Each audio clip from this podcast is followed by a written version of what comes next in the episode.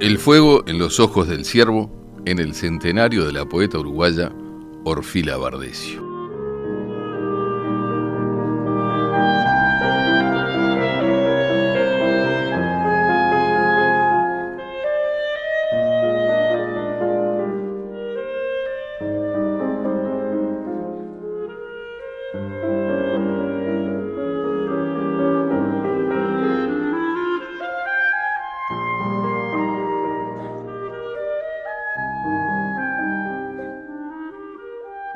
Con Orfila Bardesio estamos ante una mujer para quien escribir fue una vía de cultivo espiritual que incluye el goce del cuerpo, una fina perceptividad que asimila los reinos animal y vegetal, más una elaboración estética de sus propias visiones. Es una voz cuyo brillo se hace más luminoso a medida que se la lee y por eso hoy en su centenario dedicamos este programa para hacerla aún más visible entre la pléyade de poetas de su generación, la del 45, así como entre otras que a lo largo del siglo XX hicieron de Uruguay un territorio extraordinario para la poesía escrita por mujeres. Nacida en Montevideo el 18 de mayo de 1922, falleció en esta misma ciudad en octubre del 2009 y con solo 17 años se estrenó con el libro Voy. La presentó públicamente el insigne crítico Alberto Zunfeld en las Jornadas de Arte y Cultura Popular en el Paraninfo de la Universidad en 1939. Le siguió un cuaderno breve, La muerte de la luna, en el año 42, publicado en Buenos Aires en una colección dirigida por el poeta César Fernández Moreno. Estos dos primeros libros no fueron incluidos en la compilación en dos tomos de su poesía publicada por Yagurú en 2019, preparada por sus hijos y una de sus nietas. Se decidió entonces comenzar por el libro que la crítica consideró ya maduro, titulado Poema, del año 46. Bajo el seudónimo Olga Fabre, su cogeneracional Idea Vilariño lo reseñó en la revista Clinamen número 2 en el año 47. Lo calificó como un acontecimiento poético en el que se había realizado, voy a citar, una transmutación del que canta en el objeto del canto en forma total. Cierra la cita. Bien, en esa consustanciación Orfila fue ahondando a lo largo de los años, cultivando una alquimia entre verbo y espíritu que la distingue entre sus pares.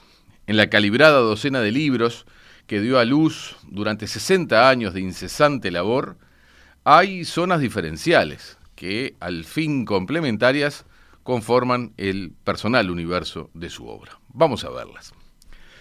En un primer periodo, la asociatividad eh, cósmica entre lo vegetal y lo animal encuentra una convergencia eh, en todos los elementos, aunque ella concibió que estaba más inmersa en lo fueguino. En un texto publicado en la revista Alfar en el año 51, titulado Diálogo con mi poesía, Orfila lo planteó así, la cito. Las cosas iluminadas quedan escritas en el alma con la fuerza y la intensidad del fuego, y empiezan a vivir de Él en nosotros hasta salir al mundo iluminadas por el mismo fuego que las encendió. Bien, en esta primera zona están los primeros libros que atraviesan la década del 40 y las dos primeras entregas de una trilogía titulada Uno, el primer libro de Uno del 54 y el segundo del 59. También podría incluirse en la primera etapa el libro Juego, que es del año 72, y que alterna textos de estilo proliferante con otros breves. Siempre con el verso libre, pero con un cuidadísimo ritmo, asistimos en su poesía a un vuelo imaginativo de ángulos metafóricos abiertos, que enhebra tiradas de versos largos, sin puntos, donde predominan la sinestesia, el despliegue de imágenes a velocidad constante que pasan por la retina del lector imantándole en el trance. Bueno, es una poética que podríamos decir de encanto sensitivo y que ofrece un enjambre de significaciones. Los invito a escuchar, en la propia voz de Orfila Bardesio, el texto titulado El caballo de su libro Poema del año 46. El caballo. Un caballo de mármol ardiente, con panales de espuma y con miedos de hierba en la boca las orejas atentas oyendo vibraciones extrañas al hombre. sus patas como el cuello de las fuentes, y mariposas en la sangre, y mariposas en el belfo, con una prisa en el hocico. Y su cola se abre como una campana en el aire, y sus crines lloviendo como blancos otoños. Un caballo que olvida la tierra, un caballo que tiene una hoja del mar en el cuerpo, una hiedra sensual que hunde su serpiente en el oído, y el caballo se va revolcando, villado, extendido, cayendo rocío del olfato llameante. Oh árbol animal, se va, se va en un himno, en la pradera del cristal, se volviendo la luz, la alegría, levantando su nave gloriosa, salvaje, solitario, sin puente, orgulloso, y sus huellas se quedan llamándolo. Ya no vuelve, no vuelve. Ya pasea en un viejo jardín olvidado, en un bosque de fuentes, entre ciervos de lluvia saltando, donde pide su cuerpo el espejo, donde busca la risa sus labios. Y la luna le muestra, ya la luna le muestra raros mapas de sueños y se queda sin muerte en un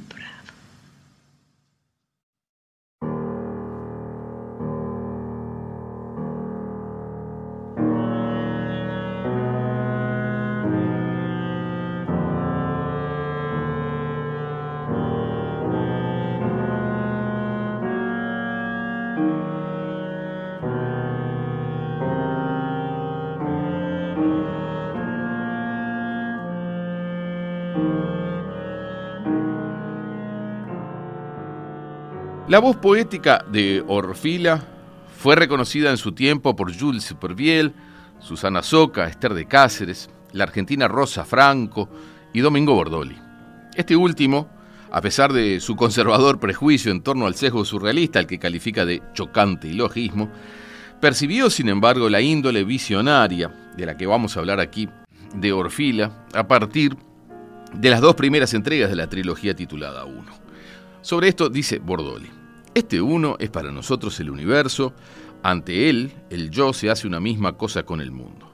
Cada poema de este libro es mundo derramado. Todas las cosas pueden corresponderse de extraña súbita manera. Si la visión de Orfila es simbolista, la ejecución de chocante ilogismo viene sin duda del surrealismo. Y si sus temas son de un panteísmo erótico, nosotros creemos ver algo más, una fiebre que viene de la lucidez en lo bello. No transporte o arrebato, sino asombro, infancia, aunque con suculencia hacia lo edénico. Hasta ahí las palabras de Bordoli. También Wilfredo Penco, en un artículo del año 97, brinda otra síntesis de su estilo. Y dice, lo cito, la vida cotidiana, las cosas más inmediatas del entorno quedan desplazadas o se transforman porque el objetivo es penetrar en su naturaleza y acceder a otros mundos. Bien, en ese acceder a otros mundos, Orfila tiene un parentesco con su amiga, bastante mayor en edad, pero cogeneracional, la poeta Concepción Silva Bellinson, 1903-1987. A ambas las identificó Enrique Fierro en un artículo del año 68 como las más solitarias de la generación del 45. Pero lo que las reúne es que sus registros son, cada una en su estilo, los más irracionalistas de su entorno. Ese discurrir de la imagen con pocas ataduras racionales o fuera de las mismas, era una disidencia que se pagaba caro en un contexto literario de desconfianza por todo aquello que pudiera salirse de marco o entrar en territorios no abordables por el canon de una crítica que aún a mitad del siglo XX tenía serias limitaciones para valorar estéticas herederas de las vanguardias, así como de vertientes místicas. El hecho es que atravesadas por esta hibridación entre lo visionario y lo filo surrealista, las poéticas de Orfila y de Concepción no fueron asimiladas en su tiempo y aún tardan en reconocerse en su singular factura. Desde la complicidad en esa trinchera insular, Orfila escribió un retrato cabal de Concepción como nadie lo ha hecho. Vamos a escucharla en el poema La adolescente del libro 1, libro 3, con este retrato de Concepción. Adolescente a Concepción Silva Bellinson. Desnuda, blanca, sola, como los huesos. Un puñado de hormigas, unas manchas de lluvia una puerta, unas brisas naciendo de sus madres, sin libros, sin trajes, sin números, entre la selva y sus paseos, abrazada en secreto por los árboles, amanecida por el asombro, recortada por pinos antiguos en los muebles, confundida con las noches, frecuentada por la sal. Con un brazo aleja las orillas que la separan del agua, con el otro invita ojos detenidos por el miedo en los umbrales a recibir las cartas de la sed. Sube estrellas ardientes por una escala de oro, mientras las brújulas, los mapas, los dibujos esperan conducir el eco de sus flautas, se olvida por la luz en las abejas finas con el pecho encendido por un racimo de planetas, de los metales al fuego, de la respuesta a la pregunta, de la piedra a las lágrimas, vuela en un columpio que sostiene un pez confiando brillos a delgadas alturas. Considero entonces a Orfila Bardecio en esa un poco reconocida cualidad de poeta visionaria que sin embargo tiene una raíz profunda en la poesía uruguaya. El origen de esta soterrada tradición comenzó con el conde de Lotremón y sus cantos de Maldoror en 1869. Reaparece en versión femenina en algunos poemas de Delmira Agustini, prosigue con Concepción Silva y con Orfila en el 45 y también en una faceta de la poesía de Amanda Berenguer se prolonga en la poesía de Selva Casal y alcanza una cualidad exuberante en los papeles salvajes de Marosa di Giorgio. Hay mucho para investigar sobre el diálogo y la complicidad que en este ámbito existió entre todas ellas. Cito lo que Marosa dejó escrito en dos reseñas sobre Orfila. Profesora de literatura durante años, fue al mismo tiempo labrando una obra finísima como si realizara encaje con hilos de oro. Todo está envuelto en delicada llama, en una triste gloria. La eterna ninfa mira acontecer la gracia, la desgracia oye y ve al Señor y a los señores. Es fugitiva, pasajera, alada, va desnuda, sin oropeles. Los vestidos huyeron como glicinas copas de vino. Es siervo con astas de diamante, cristiana y panteísta, orfila cantante, bailarina, en la diáfana y entrecerrada escritura y todos atentos al paso sagrado de su voz. Estas eran las palabras de Marosa di Giorgio sobre Orfila. Luego vamos a profundizar un poco más en cuál es, en el caso de Orfila, la vía de lo visionario que su poética adoptó. Ahora oiremos dos piezas relacionadas entre sí, primero en la voz de Orfila, el poema El viaje, un extenso texto con el que elige cerrar su libro consagratorio, poema del año 46. Vamos a escucharla. El viaje. Amigo, llévame al bosque de la mano, entre los corredores de la hiedra y los helechos. Ayúdame a subir el día, ayúdame a cruzar la tarde.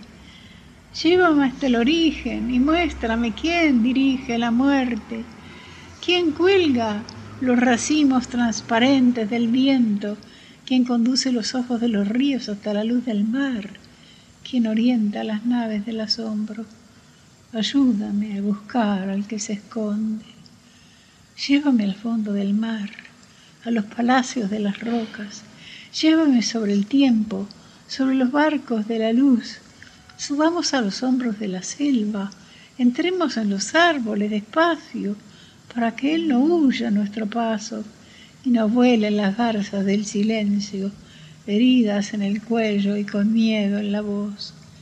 Ayúdame a leer en las pequeñas flores de la vid y en las praderas que me abrazan. Durmamos en las chozas del miedo. Apaga con tu alfombra las preguntas. Llámame desde el mundo de la calma. Invítame a trepar en las rodillas de los árboles, a conocer las hojas de la lluvia. Amigo, condúceme a mí misma hacia las plumas de la nieve, orienta el sol hacia mi nieve. Dime qué puerta tengo que golpear. Alcánzame un estanque donde pueda mirarme, un hilo de mí misma. Llévame a los jardines de la música en donde nadie nos conoce, donde flotan los cisnes del sonido, el tobillo de un nardo danzando, el tallo de las pausas, y se oye la música del ser como las fuentes. Amigo, llévame allí, no dejes oxidar los diamantes. Invítame a pisar el césped del silencio, las sombras de los árboles, la muerte de las rosas. Háblame desde el centro del otoño, de los paisajes amarillos, de los ángeles secos, cómo cierran los ojos las abejas, qué meditan los lirios y qué quieren decirme las hojas cuando mueren. Cuéntame cómo hace la tristeza ¿Qué sirios introducen las endijas? Enséñame a escuchar un sauce agonizante. Amigo, amigo, no me dejes aquí. Ven a buscarme. No te olvides de mí entre la danza de las olas. Llámame desde ellas, desde los barcos. Llévame a caminar sobre las aguas azules, sobre el cielo del mar en su flotante arquitectura rozando con mis manos la vela de las naves, el olor de las algas. Enséñame a volar sobre el color, sobre los parques dados vueltas de las olas. Enséñame a volar con las gaviotas. Amigo, amigo, no me dejes aquí. Ven a buscarme. Siento correr el aire de las plazas sobre las tumbas de las mariposas y la corona del rocío moribunda sobre los campanarios y las torres. Llévame a las ciudades con un lirio quemado, busquemos el ángel quemado, los árboles guardados, los huesos de los ciervos y los de los leopardos debajo del piso. Llévame al parque de las formas, al mar, al infinito, a donde esté la flor de la verdad extiéndeme sobre las cosas. Yo soy la seda de las cosas. Mi cuerpo es una túnica del mundo. Envíame a volar. Quiero vestir la tierra con mis formas. Suelta mi mar, despliégame en las ramas, deshójame en el aire y en los astros sobre los libros vivos de la selva. Para finalizar esta primera parte, tenemos el placer de estrenar en este programa una pieza musical recién salida del horno, compuesta por el reconocido guitarrista José Fernández Bardesio, dedicada a su madre Orfila. La composición se titula La seda de las cosas, verso del poema El viaje que acabamos de escuchar grabada especialmente para esta ocasión, nos fue enviada desde Alemania, donde el guitarrista reside desde hace años. Dice José Fernández que se inspiró en la imagen La seda de las cosas porque esta le evoca el carácter materno y solidario de Orfila, una mujer que, dice, eh, fue muy comprensiva, que sabía escuchar, que incluso se vinculaba con sus alumnos de manera personal, allá en 33, donde vivió 24 años, ayudando en situaciones de necesidad. En sí, la pieza tiene dos partes, dice su compositor. Un preludio, en el que se aluda a esa especie de fuente incesante de imágenes que el poema prodiga, dando lugar a unos arabescos improvisados con armonías afines a Debussy, compositor que Orfila gustaba escuchar. En lo musical hay varias citas, insertas, entre otras, algo de canto gregoriano de Hildegarda von Binden, trabajada de manera personal, nos dice José. Y la segunda parte tiene otro estilo, con armonía de un aire más bien barroco, que desarrolla el clima lírico de la pieza. Oímos entonces La seda de las cosas de José Fernández Bardesio como cierre de la primera parte de este programa sobre la poeta Orfila Bardesio. Música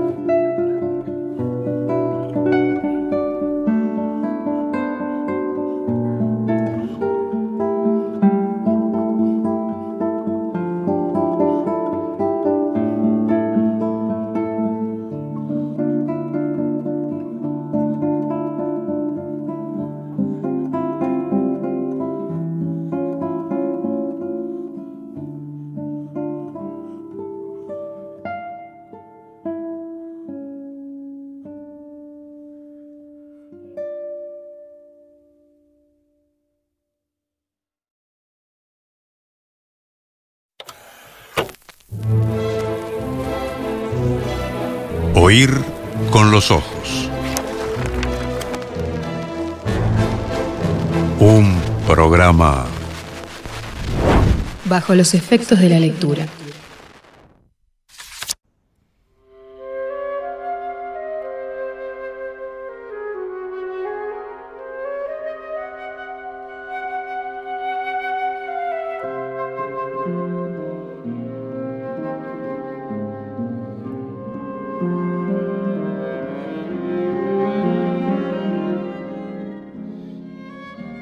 Segunda parte del Fuego en los Ojos del Ciervo, programa dedicado a la poesía de Orfila Bardesio en su centenario.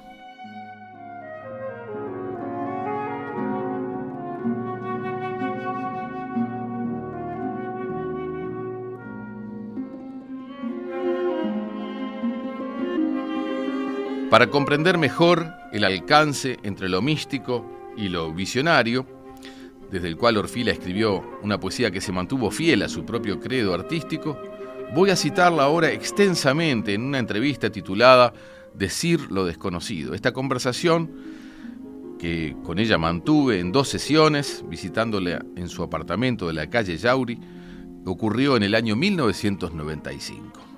Desde entonces, la entrevista tuvo varias publicaciones en prensa y revista, siendo la última en el tomo 2 de la poesía compilada de Orfila del año 19. Conversando sobre el devenir del poema, ese era un poco el, tema que estábamos conversando, Orfila eh, dijo lo siguiente, la voy a citar.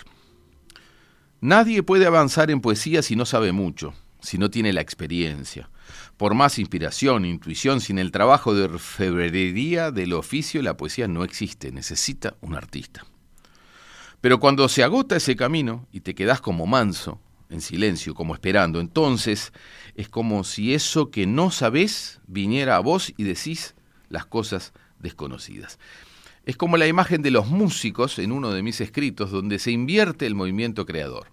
Allí los instrumentos de una orquesta, latiendo al máximo de tensión expresiva, llegan al silencio. Entonces, la música viene a ellos, que ya no son quienes la interpretan, sino que ésta llega a ellos. Los músicos empiezan a ignorar lo que hacen. ¿Cómo te diré? Cuando el poeta tiene una proyección de que lo que hace excede a la poesía misma, entonces debe estar atento a eso, debe ser como el portero o como el guía de su propia experiencia interior. Los griegos a esto le llamaban musas. Algo que está más allá de la inteligencia. Pienso que al poeta, igual que al ciervo, le salen llamas de los ojos que van consumiendo los alrededores de la cosa. Y como pensaba Rimbaud, la poesía es una alucinación de las cosas eternas. Es como abrir una ventana y quedar frente a lo eterno. No hay poeta que no se desvele por dar su obra aún a riesgo de caer en la locura o de vivir un destino extraño y sentirse aislado. Yo digo, viene una ola y la corona la espuma y viene otra ola y otra y hasta llegar a una grandísima una más coronada de espuma que las otras. Así es, viene. Y así llegué a un poema dedicado a mi amistad con Jules Superville. Bien, aquí termina la extensa cita de Orfila. En sus palabras es medular ¿eh? comprender la poética visionaria.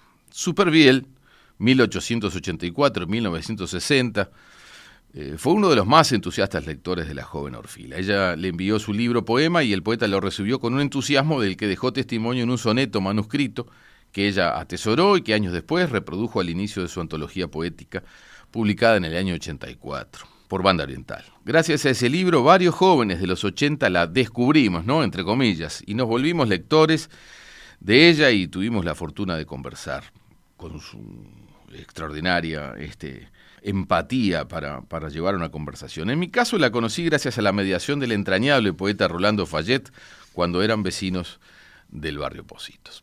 Este poema Sueño, dedicado a Superviel, abre su libro 1 en la segunda entrega del año 59 y les voy a contar una anécdota que en realidad la cuenta Héctor Rosales, poeta radicado en Barcelona, donde difundió siempre la obra de Orfila, y recuerda en una semblanza, el último encuentro que tuvo con ella en Montevideo en junio del año 2009, unos tres meses antes del fallecimiento de la poeta. En esa, semblanza, que también está publicada en el tomo 1 del 2019, Rosales rememora lo siguiente y lo cito. En determinado momento de la charla, eh, giró su cuerpo hacia un amplio ventanal, sin dejar de mirar en esa dirección, comentó que meses atrás había estado releyendo poemas suyos de distintos libros y que en general no llegaba a entender el significado de fondo que hizo posible aquellos textos. Todavía con su cabeza orientada a las vecinas arboledas, añadió que quizá había un único poema que ella podría atribuirse, un texto que seguía considerando sustancial en su obra. Hizo varias pausas, bajó la mirada y luego eh, me preguntó si podía recitarlo. Y con lentitud eh, y firmeza y el tono más adecuado, Orfila impregnó el ambiente con los siguientes versos. El poema, que eh, aquí cierra la cita de Rosales, leído, fue justamente Sueño. Vamos a escucharlo entonces en la propia voz de Orfila Bardesio. Sueño al poeta Gilles Superviel. Mi estirpe es un jardín de hojas profundas que bajaron a besarse la sombra con ternura. Mi antepasado, un elefante de escandalosa piedra y de roca animal. Mi antepasado fue un espacio ensordecido por el peso. Mis abuelos paternos fueron robles, mis abuelos maternos dos manzanos. Mi madre, el último eslabón de la cadena, me alumbró de un trigal. Yo dudé ser espiga o mujer. Lloré de no poder ser mundo y me crecieron largos brazos. Lloré de no poder acostarme a hacer todo y el surco generoso entró en mi cuerpo. Hace tanto que vengo, hace tanto que vengo que todavía no he nacido. Mi luz es de una estrella que no ha brillado aún y mi día es ayer. Cuando me llaman, mi nombre tarda siglos en llegar. Las cabras de mi nombre no me encuentran. De silencio es el nombre de todo. Busco las manos mías para darlas. Para poder andar en el presente, busco mis pies entre los siglos mis pasos todavía no han llegado a mis piernas. Naufrago en tantos ríos para encontrar mis lágrimas. Si a veces digo algo es solo una noticia. Tanta distancia me separa de la boca, tantas palabras de la voz. Mis ojos detrás mío viajan entre raíces y animales apurados para que pueda ver cuando me muera. Mi corazón demora. Mi cuerpo tiene forma de paciencia, de caracol que espera ante una puerta.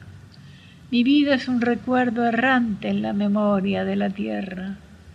Mi pensamiento aguarda despertar de su sueño en otro sueño. Mientras tanto, alcanzadme las cosas vibrantes del día, vosotros, hojas de sueños diferentes. El día es una carta para mí. Vendrá la muerte enérgica y cederá la puerta.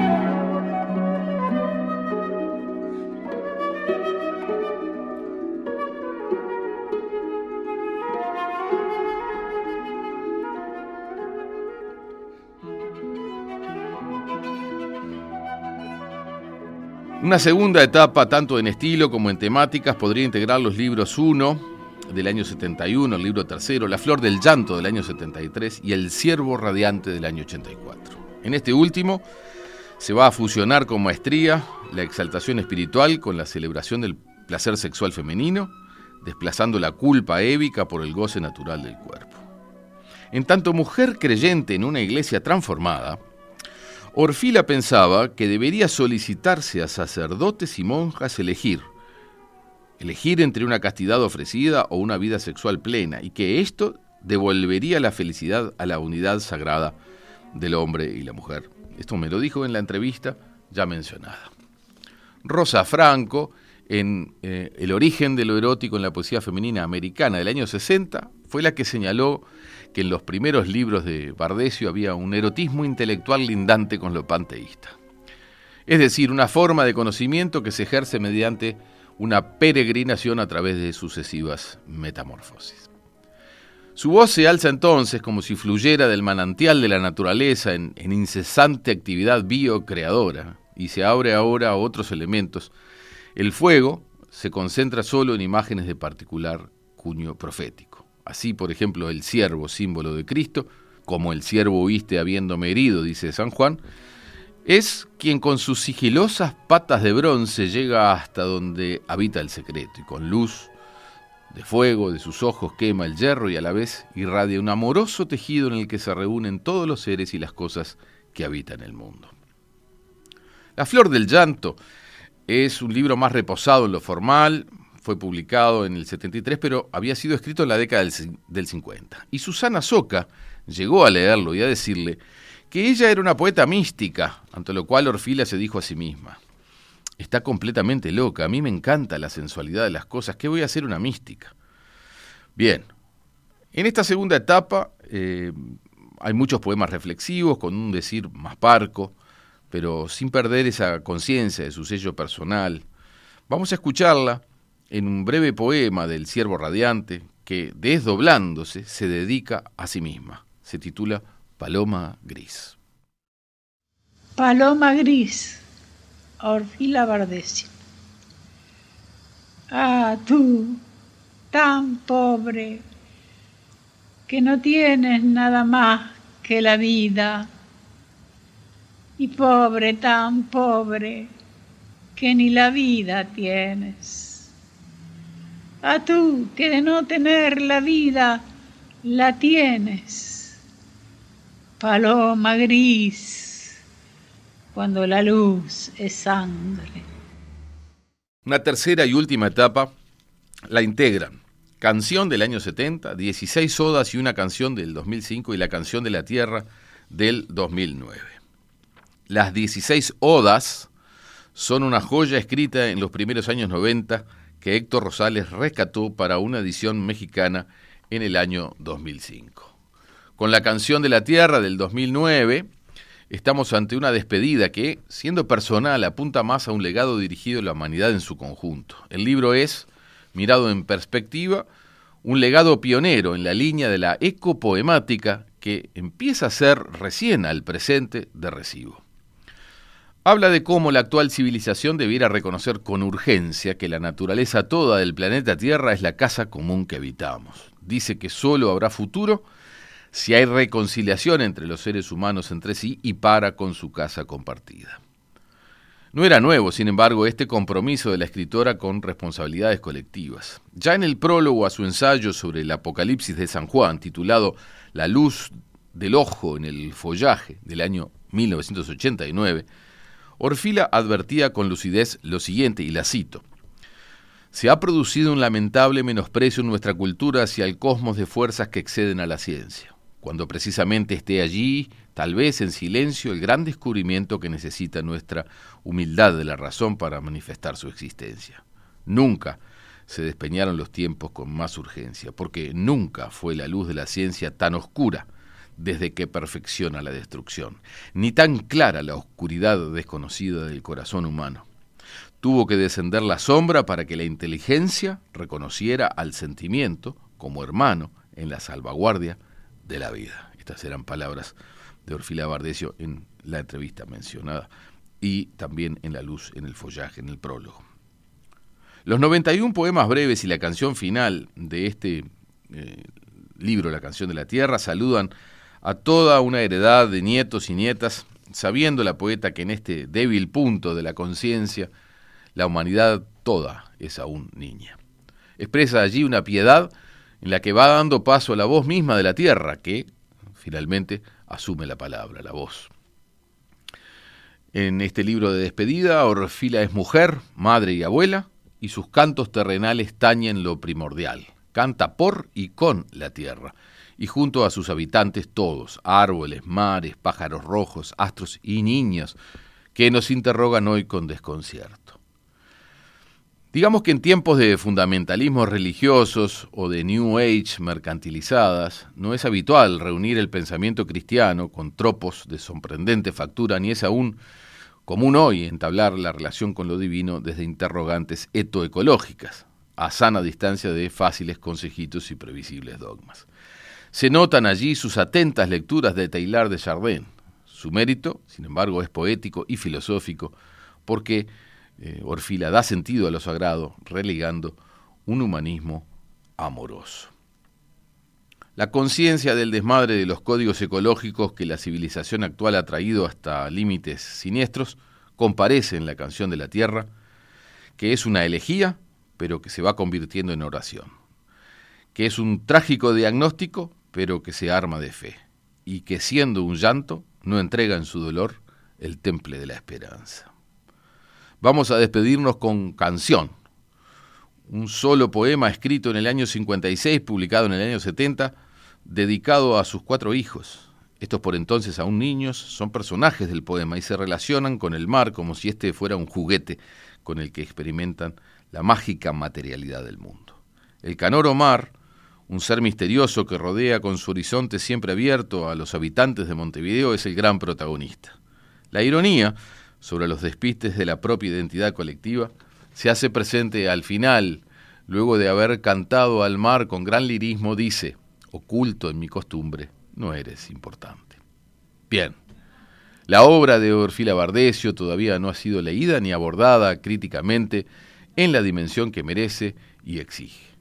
Si cada poeta tiene su tiempo de crear, cada obra artística tiene su tiempo de llegada a destino. Vamos a escuchar el poema canción. Dinos, tierra, ¿No es eso lo que quieres, renacer en nosotros invisible? ¿No es tu sueño poder ser invisible alguna vez? La tierra invisible. Rainer María Rilke. Oh mar, mar grande y solitario, tú si puedes, vuélvete pequeño como la cuenca de mi mano y yo en secreto te llevaré entre mis dedos como una avellana bien rodeada por el castillo de su dureza. Te dejaré como un reloj que esperamos nos despierte con su campanilla al amanecer. Te dejaré como un pequeño objeto sobre mi mesa árida.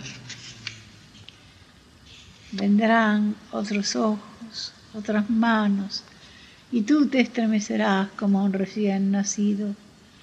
Mi hijo tal vez juegue contigo como con un trompo de madera. Mi hijita tal vez te estruje con sus pequeños dientes nuevos, tal vez estrene contigo sus incisivos recientes. En el bolsillo del traje de aquel que me acompaña, tal vez vayas escondido en el calor negro del forro y olvidado, Omar, olvidado por fin.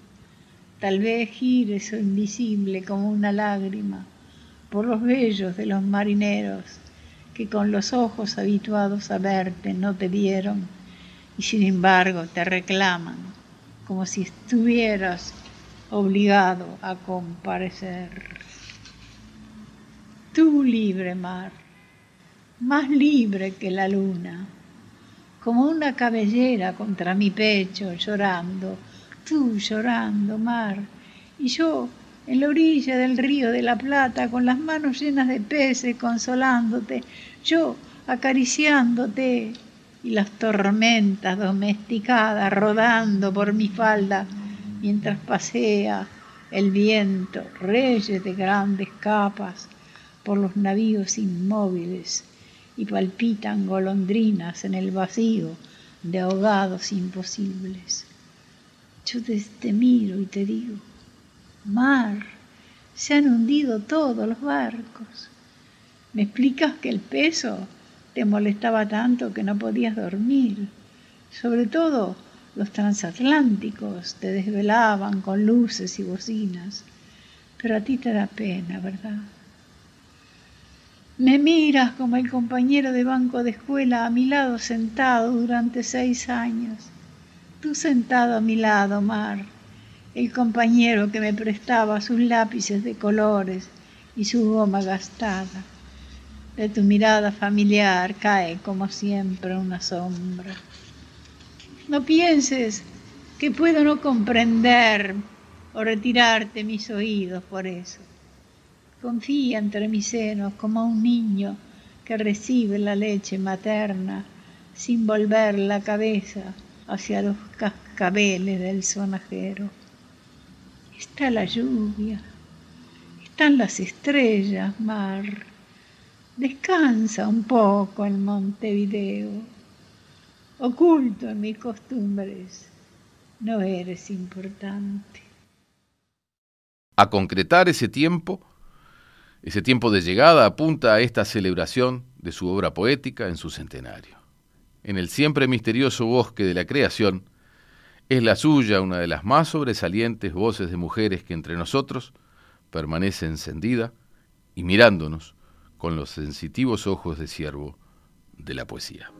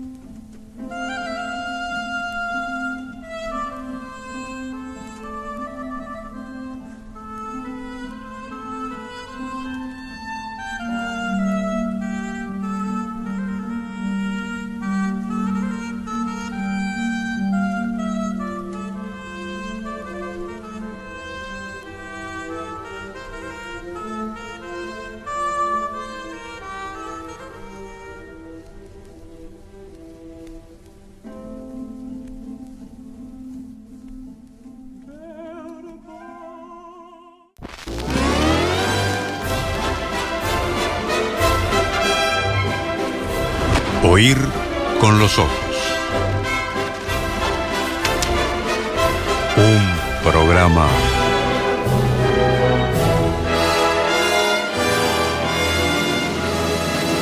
bajo los efectos de la lectura.